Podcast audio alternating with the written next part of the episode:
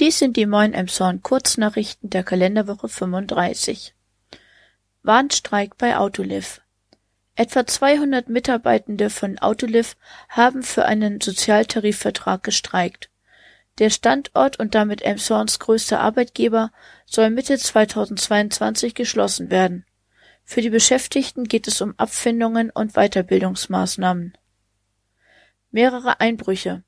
Gleich eine ganze Reihe an Einbrüchen bzw. versuchten Einbrüchen gab es in der letzten Woche unter anderem in einem Supermarkt an der Ost-West-Brücke, einer Wohnung in der Westerstraße und zwei Einfamilienhäusern in der Budwigstraße und im Lenzweg.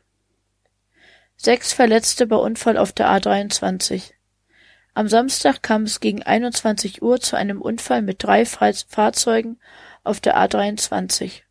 Bei einem Überholvorgang übersah eine Fahrerin einen mit 250 km/h heranfahrenden BMW. Dieser konnte nicht mehr bremsen und schob das Fahrzeug in ein weiteres. Neben den sechs teilweise Schwerverletzten entstand ein Sachschaden von rund 170.000 Euro. Wie sehen die BürgerInnen Emshorn? Das möchte das Stadtmarketing, Nordakademie, Initiative Emshorn und Wirtschaftsrat herausfinden. Bis zum 15. September kann man an einer circa 15-minütigen Online-Umfrage teilnehmen und damit Zukunftsfragen klären. Unter den Teilnehmenden werden 20 Emshorn-Gutscheine verlost.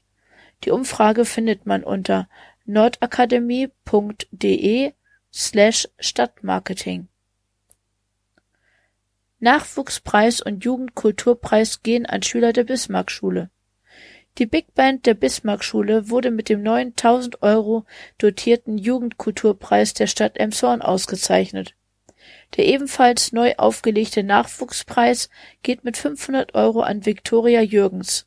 Sie ist Singer-Songwriterin und ist unter anderem mit einem Beitrag bei Gegen das Vergessen und Spiel mir ein Lied aufgetreten. Soweit die Kurznachrichten. Wir wünschen euch einen guten Start in die neue Woche.